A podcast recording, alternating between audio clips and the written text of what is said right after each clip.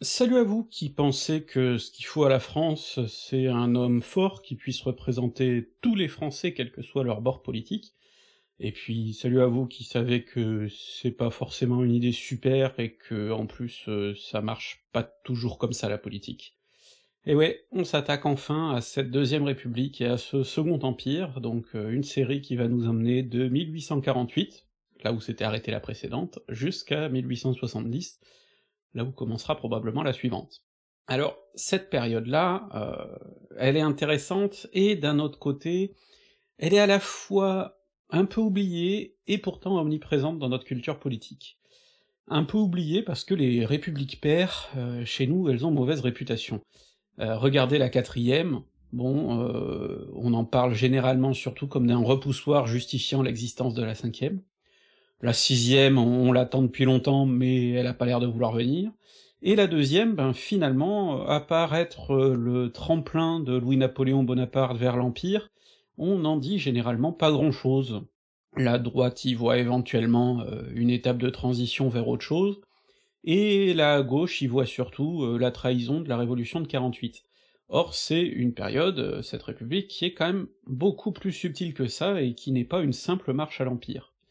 D'autre part, le Second Empire, lui, a carrément marqué nos mémoires politiques, parce que, euh, bah, tout simplement, pendant longtemps, ça a été le repoussoir absolu, sous la Troisième République et sous la Quatrième, cette peur du présidentialisme qui risquait de mener à l'autoritarisme, et en fait, euh, ben, c'est quelque chose qui s'est beaucoup atténué, puisqu'aujourd'hui on est dans un régime qui, euh, du regard de pas mal de gens, y compris d'ailleurs à droite, découle beaucoup du Second Empire dans son inspiration, avec euh, un recours au suffrage universel pour légitimer un homme fort, ce genre de choses.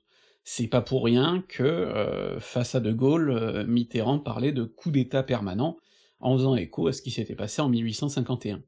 Et à vrai dire, c'est pas totalement parti avec la Ve République, on pourrait dire que du coup le, le Second Empire aurait vraiment cessé d'être un repoussoir puisque c'était devenu un, système dans lequel finalement on vivait relativement, euh, dans, une partie des dimensions. Et en fait, euh, on l'a vu ressurgir quand même régulièrement comme repoussoir, euh, je vais prendre un exemple qui, moi, m'avait marqué dans mes jeunes années, au tout début du quinquennat de Sarkozy, on avait vu surgir sur internet, ça avait été beaucoup partagé par des mails, moi aussi sur Facebook balbutiant, un texte euh, signé de Victor Hugo, supposément extrait de Napoléon le Petit, ça commençait, si je me souviens bien, par « Que peut-il tout, que fait-il rien ?» et puis ça partait dans une euh, longue description d'un président qui voudrait tout faire mais qui fait rien, qui bouge beaucoup des bras, qui passe sa vie avec des people, etc., etc. On y reconnaissait quand même beaucoup, beaucoup, beaucoup euh, le petit droitard à talonnettes, mais euh, en fait, euh, c'était euh, c'était un pastiche, ce texte-là, c'était forgé à partir de bouts de Victor Hugo et puis de, de bouts inventés, mais ça montre bien que la période avait gardé un écho. Et en fait, la période en garde encore un aujourd'hui, ce qu'il faut vraiment garder en tête avant d'attaquer cette série. Parce qu'avant de commencer cette série, je pense qu'il est important de poser clairement d'où je vous parle ne serait-ce que pour les personnes qui regarderont cette vidéo dans quelques années, euh, et qui n'auront pas forcément le contexte dans lequel elles ont été faites. Le fait est que, euh, aujourd'hui, au moment où je commence cette série, début 2024, on vit dans un régime qui est de moins en moins euh, respectueux des libertés publiques, on va dire, qui utilise de plus en plus de la police, de discours autoritaires aussi, on a un président qui récemment parlait de réarmement, qui veut réintroduire euh, l'uniforme à l'école, ce genre de choses. On a des discours qui parfois euh, sentent bon le travail famille-patrie, avec carrément des propos natalistes qui draguent vraiment vers la droite et l'extrême droite. On a des choses comme ça qui montrent qu'on a une droitisation, voire une extrême droitisation assumée d'un pouvoir qui au départ s'était présenté comme ni droite ni gauche, un pouvoir qui se revendique du suffrage universel, même si c'est le président le plus mal élu ou un des plus mal élus de la Ve République, euh, si on s'en tient au score du premier tour, qui à mon sens sont les seuls qui tiennent, et un parlement qui vivote, où une opposition a à peu près le droit de s'exprimer, mais qui finalement ne peut pas faire grand-chose, puisque au pire, quand il s'oppose, on lui sort le 49-3. Tout ça, c'est pas anodin, surtout si on rajoute le fait que commencent à surgir des rumeurs, probablement euh, vaines, mais on sait jamais, euh, comme quoi, ben, arrivé à la fin de son dernier quinquennat légal, notre euh, brave président pourrait quand même avoir envie de se représenter, et en tout cas certains de ses soutiens disent que quand même c'est dommage qu'il le puisse pas. Tout ça, ça fait forcément un certain nombre d'échos au Second Empire. Et on le voit dans le discours politique d'ailleurs, justement, quand notamment Richard Ferrand a dit que euh, ça serait quand même bien que la Constitution change pour que Macron puisse se représenter, tout de suite à gauche, euh, certains ont dit et pourquoi pas rétablir l'Empire et ainsi de suite, parce que c'est vrai que le décalque paraît évident. Ça ne veut pas dire qu'Emmanuel Macron est Louis-Napoléon Bonaparte, évidemment. Mais ça veut dire que toute cette période passée garde un inconscient, ou inconscient, qui pèse encore aujourd'hui sur notre culture politique. Alors, j'entends deux réactions possibles à ce que je suis en train de raconter, en plus d'une certaine indifférence euh, bienveillante. La première pourrait venir euh, d'un public qui aime bien dans les commentaires me dire euh, Je suis de droite, mais j'aime beaucoup ce que tu racontes », et qui généralement me dit aussi « Par contre, j'aime pas quand tu parles de l'actualité... Bon, c'est un commentaire tout à fait entendable, que vous aimiez pas quand je parle de l'actualité. De l'autre côté, euh, ceux qui au contraire me suivent euh, pour ma fibre euh, bien à gauche, pourraient se dire, ah enfin tu vas sortir du bois, tu vas faire comme Jésus, te mettre à distribuer des pains, mais plutôt dans la gueule cette fois-ci, même si c'est métaphorique seulement. Et le truc, c'est que, ben là aussi, je vais devoir vous donner tort. En fait, si je fais cette parenthèse sur le présent, c'est parce que, désolé de décevoir ceux qui n'aiment pas que j'en parle, l'histoire, elle s'écrit toujours d'une certaine manière avec le présent en tête. L'histoire, c'est pas une reconstitution du passé. Le passé, il est définitivement perdu. Et on ne peut pas reconstituer exactement tout ce qui s'est passé, parce qu'il y a des choses qu'on ne retrouvera plus, il y a des choses aussi auxquelles on ne prête pas attention, qu'on juge inintéressantes, qu'on ne traite pas. On choisit toujours un angle d'attaque. Dans une série de 10 épisodes sur 25 euh, ans, je vais pas pouvoir tout traiter aussi précisément que certaines thèses ultra précises, par exemple. Je vais devoir faire des choix. Cette façon de faire l'histoire, qui est en fait la seule possible, même quand on vise la rigueur, même quand on veut pas faire du roman national ou militant, ben elle implique d'être honnête sur d'où on parle. Et oui, le contexte dans lequel on parle joue. Le fait est que cette série, que je le veuille ou non, va avoir dans les regards que je vais porter sur elle, mais aussi que mon public va porter sur elle, ben un petit goût d'actualité, parce que oui, euh, le césarisme, euh, l'homme de plus en plus puissant, la montée de l'autoritarisme, euh, on pourrait presque parler euh, de libéralisme illibéral, ben tout ça, ça nous parle aujourd'hui, qu'on le veuille ou non. Certains pour s'en réjouir, d'autres pour le déplorer, mais on baigne un peu dedans. Et forcément, ça va teinter le goût de cette série. On peut raisonner par une sorte d'absurde par l'Uchronie. Imaginons au contraire que, euh, y a 40 ans, la gauche arrivant au pouvoir ait décidé de balayer la Ve République et son présidentialisme, et qu'au lieu de se mettre dans des habits à la De Gaulle comme l'a fait Mitterrand, elle ait créé une sixième république parlementaire. Quarante ans plus tard, notre culture parlementaire serait bien installée. On pourrait même aller plus loin et imaginer que la quatrième république ne soit jamais tombée et réussi à survivre à ses difficultés et à enraciner le, parlementarisme. Et qu'aujourd'hui, nos présidents n'aient pas plus euh, de pouvoir que euh, Vincent Auriol et René Coty en leur temps. Si on vivait dans ce monde-là, avec une république parlementaire. Ce qui est pas foncièrement impossible, hein, on a plein de voisins qui ont des régimes parlementaires et ils y survivent. Si on vivait dans ce monde-là, évidemment que ma série aurait notre goût, parce que là, Bonaparte serait finalement pas euh, une peur qui peut nous tomber dessus comme ça à tout moment, voire qui est déjà en train de nous tomber dessus, ou dont on peut se réjouir, pour certains.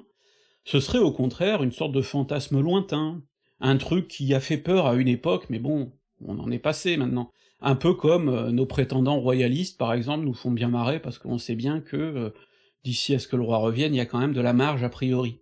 Forcément, la série aurait une autre gueule. Forcément, ce que je vous raconterai aurait une saveur différente. Et forcément, ce que vous en entendriez et ce que vous en tireriez aurait une saveur différente. Voilà pourquoi j'étais obligé de commencer par cette parenthèse sur le présent. Mais inversement, pourquoi je ne vais pas pour autant me mettre à euh, décalquer le présent sur le Second Empire et en profiter pour balancer des pavés euh, dans la gueule à Macron, ce que pourtant j'aime bien faire euh, au demeurant, ben parce que c'est pas vous rendre service en fait, même à ceux qui s'en réjouiraient, parce que en fait chercher des similitudes entre le passé et le présent, on peut le faire pour tout. La preuve, que ce soit mes vidéos sur la Révolution, mes vidéos sur la monarchie de juillet, mes vidéos aussi sur la Restauration d'ailleurs, on peut toujours trouver des similitudes. J'en ai même un peu joué quand je me suis appuyé pour parler de, du ministre de Louis XVIII, Élie Decazes, d'un livre qui justement faisait ce parallèle entre Macron et Decazes. Mais en fait, si Macron nous fait penser à Louis-Philippe ou à Decazes, c'est pas parce qu'il les copie, c'est juste parce que politiquement, ben, il est le descendant d'une tradition de droite qui a été en partie fondée par ces individus-là, et donc on y retrouve des choses. Tout comme on pourrait retrouver des choses de tiers et tout un tas d'autres. Tout comme à l'inverse, on peut retrouver des figures du passé de gauche dans les figures actuelles. C'est logique, pas parce qu'ils copient, mais parce qu'il y a une filiation. D'autre part, il faut faire attention à des illusions d'optique.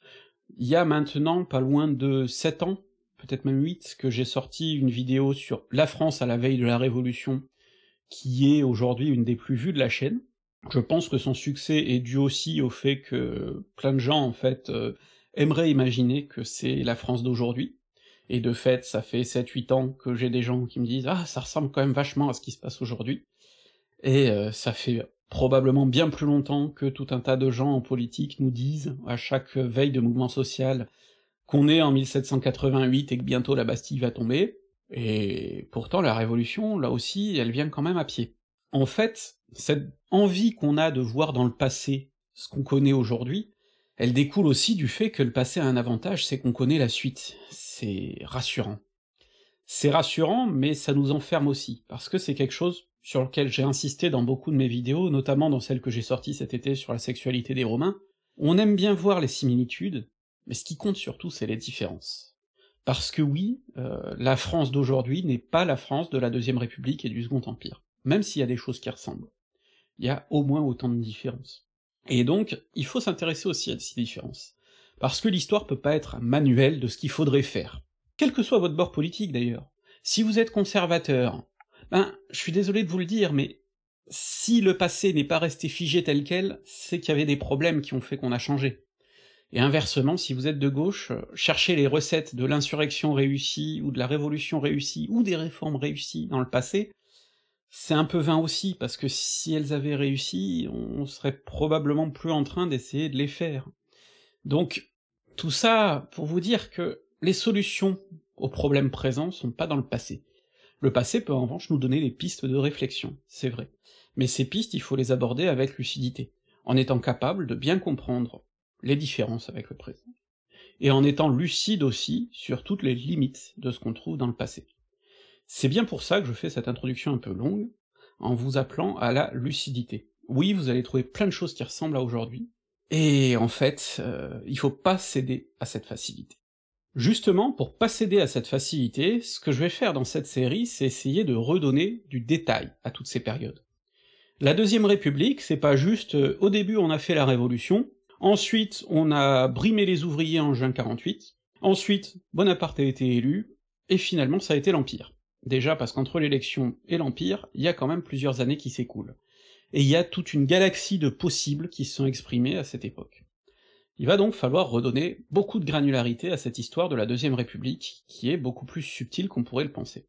Mais ensuite, le Second Empire aussi est quelque chose de beaucoup plus complexe que juste, euh, bon bah c'était un régime autoritaire avec un empereur, et puis à la fin il a fait la guerre à la Prusse et il a perdu. C'est beaucoup plus subtil que ça, avec tout un tas de nuances, et puis surtout, l'histoire ça se résume pas aux enchaînements politiques. Il se passe d'autres choses en même temps. La société évolue intellectuellement, économiquement, socialement, même du point de vue religieux, il se passe des choses. Et je ne parle pas de la scène internationale. Et donc dans cette série, il va falloir aussi qu'on aborde tous ces aspects. L'histoire ne se limite pas aux grands événements politiques, aux grandes têtes qui ont gouverné le pays. De la même manière que la période qu'on vit, même si on en a l'impression, ne se résume pas à Macron euh, et à l'histoire politique au sens large, avec ses réformes, etc. En dehors de ça, il se passe aussi des mouvements de fond, culturels, sociaux, économiques, qui peuvent être positifs, négatifs, euh, des fois dans, une valeur absolue, des fois tout à fait relativement selon d'où on parle, et finalement ce sera aussi la tâche des historiens du futur de ne pas lire euh, cette période que à l'aune de ce qui se passait politiquement, et où peut-être certains événements qui nous paraissent aujourd'hui euh, très importants bah, seront finalement assez secondaires par rapport à des vagues de fond beaucoup plus importantes sur le long terme. C'est la même chose avec la période qui nous intéresse, et donc il va falloir qu'on évacue tout ça en redonnant vraiment de la granularité à toute cette période. Cela dit, il faut déjà commencer par évoquer une chose importante, c'est qu'il y a un certain déséquilibre historiographique. Si on regarde la période qu'on va étudier, on a quatre années de République, et on a ensuite 18 années d'Empire. Et pourtant, historiographiquement parlant, euh, si on regarde en termes de volume, bien souvent la part de la République est ou bien aussi grosse, ou bien parfois même plus grosse que celle donnée à l'Empire. Je prends un exemple, dans la grande série de références euh, d'ouvrages publiés entre les années 70 et 80-90, la nouvelle histoire contemporaine de la France, il y avait un volume consacré à la Deuxième République, par Maurice Agulon, et un volume consacré à ce qui allait, ce qui s'appelait De la fête impériale au mur des fédérés, c'est-à-dire à la fois le Second Empire et la Commune, et qui était écrit par Alain Plessis. Eh bien, ce deuxième volume était plus court que le précédent. Donc, un volume qui couvrait tout le Second Empire et la Commune était plus court que celui qui couvrait juste les années de la Deuxième République. Aujourd'hui, globalement, dans les collections plus récentes, il y a un rééquilibrage qui s'est peut-être un peu fait, mais enfin, globalement, si on tient compte de la durée respective des deux périodes, la Deuxième République garde quand même, on va dire, un traitement de faveur. Qui s'explique, hein, qui s'explique assez logiquement à partir du moment où on s'intéresse à l'histoire politique, parce que forcément, l'histoire d'une république, avec euh, ses luttes internes, etc., est forcément plus riche que celle d'un régime autoritaire, ou même dans le cadre du Second Empire, on pourrait presque le qualifier de semi-autoritaire, parce que c'est quand même un peu plus compliqué que ça.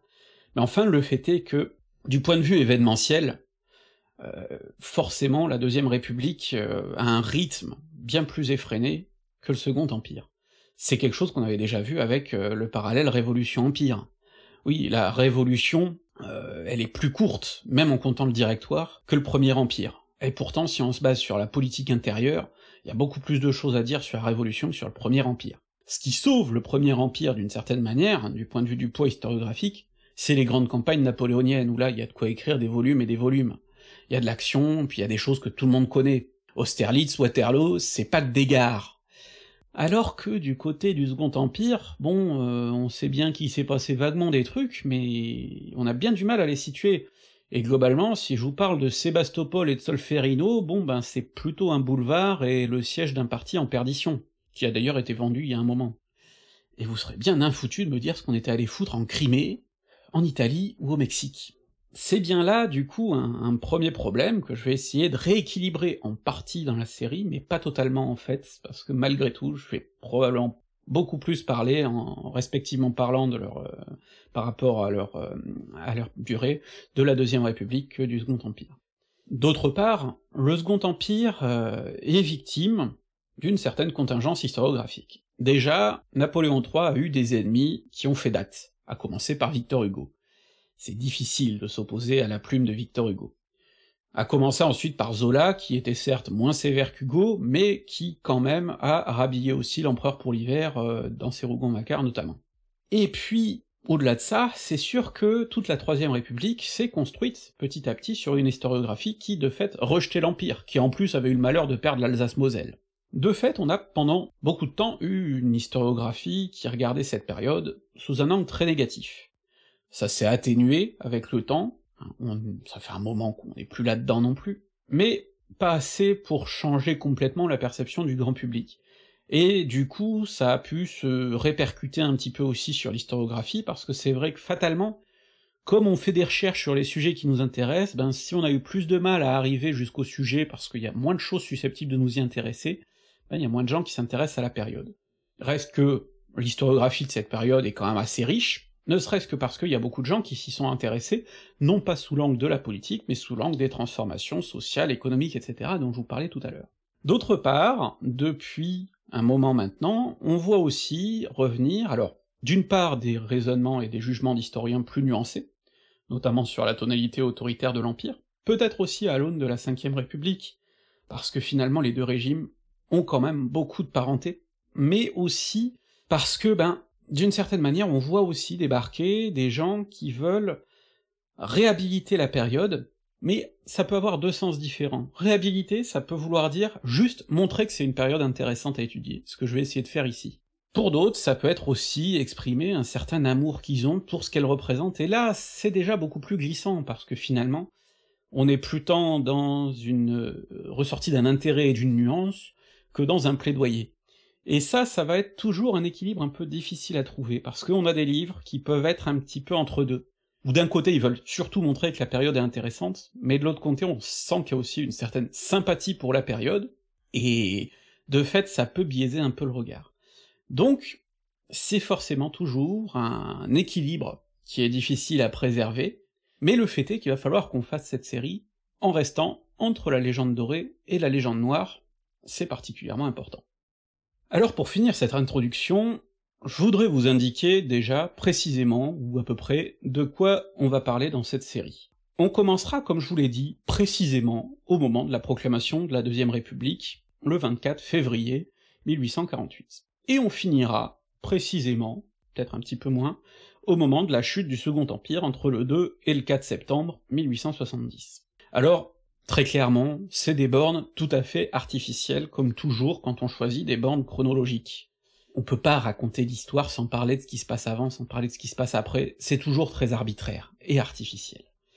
Si je me permets de choisir des bornes aussi nettes, si je me permets de dire voilà, je parle pas du tout de ce qui se passe avant, voilà, je parle pas du tout de ce qui se passe après, désolé pour les fans de la commune, ben en fait, c'est parce que ce qui se passe avant, je l'ai déjà traité dans une très longue série que vous pouvez aller voir, et ce qui se passe après, j'espère bien le traiter dans une future très longue série, mais là on parle de ce qui se passera dans quelques années, si je le peux encore. Alors, quand j'ai commencé à réfléchir à cette série, je vais être tout à fait honnête avec vous, ben moi-même j'avais un regard, euh, pas forcément négatif du Second Empire, si quand même un peu, mais surtout, ben, comme pour le Premier Empire, un sentiment de oh, la flemme. Et du coup, je me disais, bon, euh, je vais faire peut-être deux vidéos rapides sur la Deuxième République, une sur Second Empire, et après, vite vite, on passe à la Troisième République, qui est quand même vraiment ce que j'ai envie de prêter avec vous. Et puis bon, déjà, la, Deuxième République, en deux vidéos, ben en fait, je l'ai déjà faite avec euh, Benjamin pour Nota Bene, vous avez déjà deux épisodes sur le sujet qui traitent, à mon avis, assez bien de la période, donc allez voir si vous voulez. Et puis d'autre part, euh, ben quand même en commençant à me documenter, je me suis dit que ça serait dommage de saloper le travail et qu'on peut faire les choses bien. Donc je suis toujours en train de me documenter, pour l'instant j'ai surtout lu sur la Deuxième République, l'Empire ça va venir après, mais j'ai déjà accumulé une certaine bibliographie, je sais quand même à peu près où je vais, et donc je suis heureux de pouvoir vous dire que finalement, comme les deux précédentes, cette série aura bien 10 épisodes, sans compter celui que je suis en train de vous présenter aujourd'hui. Ça suivra un découpage, au départ relativement classique. Dans le premier, je vais vous parler de cette période un petit peu nébuleuse, où la République est proclamée mais où on lui a pas encore donné de représentants, où on est vraiment dans le provisoire, jusqu'au moment des élections de l'Assemblée constituante, donc pendant deux mois, entre février et fin avril 1848. Euh, Ensuite, dans le deuxième épisode, je vous parlerai d'une période où cette république justement se consolide, ayant eu une assemblée élue, et prend un tournant beaucoup plus conservateur que dans ses premiers élans, puisque euh, progressivement on voit le mouvement ouvrier réprimé en juin 48, puis finalement Louis-Napoléon Bonaparte élu, avec le soutien des conservateurs, en décembre 48. Donc ce sera là le, le deuxième épisode. Ensuite je vous parlerai de cette deuxième république sous Bonaparte, qui est plus complexe que ce qu'on pourrait penser, parce que le coup d'État n'est pas encore à ce moment-là totalement à l'ordre du jour, même si certains le craignent déjà à ce moment-là, et donc finalement de cette toute fin 48 jusqu'à la fin 51, on a malgré tout une vie politique très riche, avec des élections qui refont vivre un petit peu la gauche, avec euh, des coups de force, des bisbilles aussi au sein même du gouvernement, des choses vraiment intéressantes qui vous montreront que cette vie politique était riche, et que le coup d'État était pas forcément euh, inévitable et contenu dans l'élection. Épisode suivant, on parlera évidemment de ce coup d'État et de la marche à l'Empire. Donc on traitera de la période qui va globalement de fin 51 à fin 52. Et puis ensuite il faudra s'attaquer à l'Empire. Et là, je l'ai découpé comme le font souvent les historiens, ça évoluera peut-être après euh, au fur de l'écriture, mais a priori ce sera comme ça, dans deux parties pour ce qui est du point de vue de l'histoire politique une première partie qui nous amène globalement jusqu'à 1860, qu'on qualifie d'empire autoritaire. et une deuxième partie, de 1860 à la fin des années 60 du coup, qu'on qualifie d'empire libéral. Petit à petit, il y a une forme d'ouverture, presque de démocratisation. Mais ce sera pas tout sur l'Empire, puisqu'après j'ai prévu trois épisodes thématiques. Je sais pas encore dans quel ordre ils sortiront, mais vraisemblablement on en aura un sur euh, les évolutions culturelles, intellectuelles, etc., un sur les évolutions économiques, et un sur tout ce qui se passe du point de vue de la politique étrangère. Et tout cela nous amènera évidemment au dernier épisode, qui nous expliquera la chute de l'Empire, et cette fameuse guerre contre la Prusse, avec notamment qu'est-ce qu'on est allé foutre euh, à Sedan pour se faire poutrer par les Prussiens de la sorte. Donc voilà le programme. Je peux vous dire que le premier épisode devrait sortir euh, dans un mois à partir du moment où vous aurez vu cette vidéo si on n'a pas de problème, parce que je l'ai globalement écrit, ou en tout cas bien en tête. Les suivants sur la Deuxième République commencent déjà à prendre forme dans ma tête, et maintenant j'ai plus qu'à me mettre à mon clavier. Quant à la suite sur l'Empire, ça prendra plus de temps. Est-ce que on alternera avec quelques autres épisodes sur des sujets différents? Probablement, comme on l'a déjà fait, j'ai en tout cas une idée pour ce printemps. On verra aussi en fonction des pauses, etc., jusqu'où ça nous mène tout ça. Vous en avez de toute façon pour une dizaine d'épisodes, et j'espère que cette série vous plaira.